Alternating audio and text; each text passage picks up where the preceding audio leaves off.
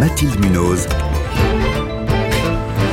Le 5-7. Il est 6h21. Les mathématiques ont désormais leur maison, la maison Poincaré à Paris, premier musée français entièrement dédié à cette discipline.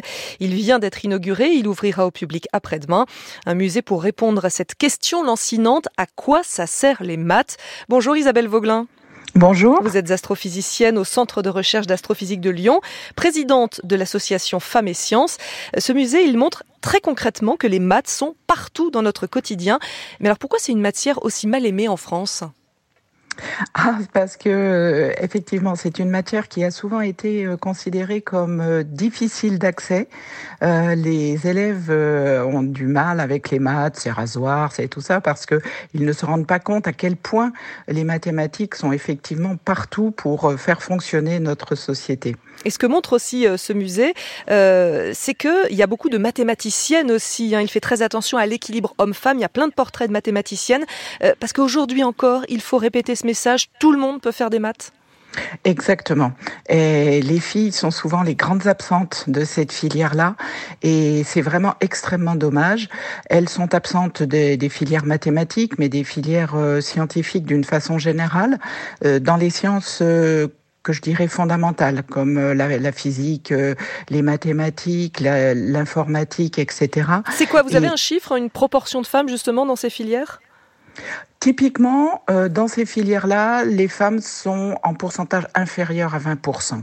Ah oui. Et même dans certaines filières comme l'informatique, on avoisine les, on est en dessous des 15%. Et dans votre centre de recherche à Lyon, vous êtes combien? Ah, justement, on n'est pas des très bons élèves parce que nous sommes trois femmes chercheuses seulement. Il reste trois femmes chercheuses et encore, euh, il y en a deux qui sont très proches. Sur euh, pour l'ensemble des chercheurs et chercheuses, on est euh, à peu près 20, une trentaine en poste, plus une quinzaine de doctorants et postdoctorantes Isabelle Vauglin, ça fait six ans hein, que je fais le, le 5-7. On a déjà abordé cette question avec plusieurs invités. Hein. On le fait quasiment chaque année même. J'ai l'impression que rien ne bouge et que le constat reste le même. Euh, c'est un petit peu le constat que nous faisons à Femmes et Sciences. En tous les cas, ça n'avance pas du tout suffisamment. Et puis, euh, il y a eu aussi cette, euh, l'effet de la nouvelle réforme du lycée mhm. qui a qui a vraiment fait diminuer de façon brutale le pourcentage de jeunes filles qui suivaient les filières mathématiques ou physique chimie ou numérique sciences de l'information donc là, le retour des maths dans le tronc commun, ça va remettre les choses dans la bonne direction? Ce, ça y participe, mais en volume horaire, c'est pas du tout suffisant. C'est pas du tout suffisant. Une heure, une heure et demie de, de mathématiques par semaine, ça ne va pas suffire à euh, combler le manque de cours de mathématiques et de, de sciences d'une façon générale hein, dans cette euh, dans cette nouvelle version du, du, de l'enseignement au, au, bac. Oui. Et, ce décrochage, ce décalage hein, fille-garçon, on, on, le constate à, euh, à partir de quand en fait? Là, on parle du lycée, mais bien avant déjà? Oui, il arrive déjà bien avant parce qu'en fait, il est le résultat de ce qu'on appelle les stéréotypes de, genre qui font que, euh, euh, encore à l'heure actuelle, dans notre société, le mot science n'est pas associé à celui de femme. Pour euh, l'ensemble de nos concitoyens, un scientifique, ben, c'est forcément un homme.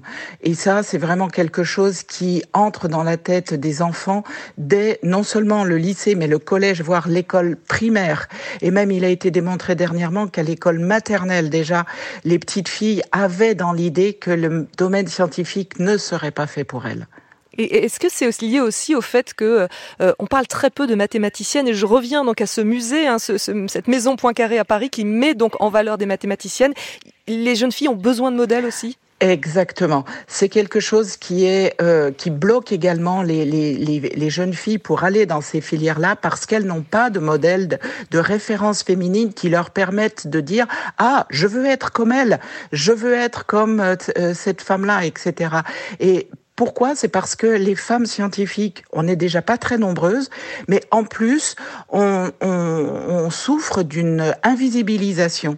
Les femmes scientifiques n'ont pas la même visibilité euh, que leurs collègues masculins à, tous les niveaux, hein, que ce soit au niveau de la société ou même dans nos domaines à nous, puisque il a été démontré par exemple que euh, les, les articles de femmes euh, dont les, les premières auteurs étaient une femme sont moins cités dans, la, dans, dans, nos publications que les, les, articles dont le premier auteur sera un homme. Et je sais aussi que vous avez épluché les, les couvertures de Science et Vie Junior hein, sur plusieurs années et que vous avez vu que sur 110 couvertures, il n'y en avait qu'une seule avec une femme, une scientifique seule. Oui, tout à fait. Fou, ça, ça c'est une c'est une étude qui a été faite par euh, notre collègue Clémence Perronnet, qui a prouvé effectivement ce magazine Science et Vie Junior, qui est, on peut dire, le magazine de base pour euh, pour les en, en sciences pour les, pour les 15 euh, pour les 10-15 ans, oui, les adolescents. Et euh, effectivement, la, la représentation d'une femme qui pourrait faire dire aux petites filles qui vont passer devant, ah tiens, ça c'est un truc pour moi.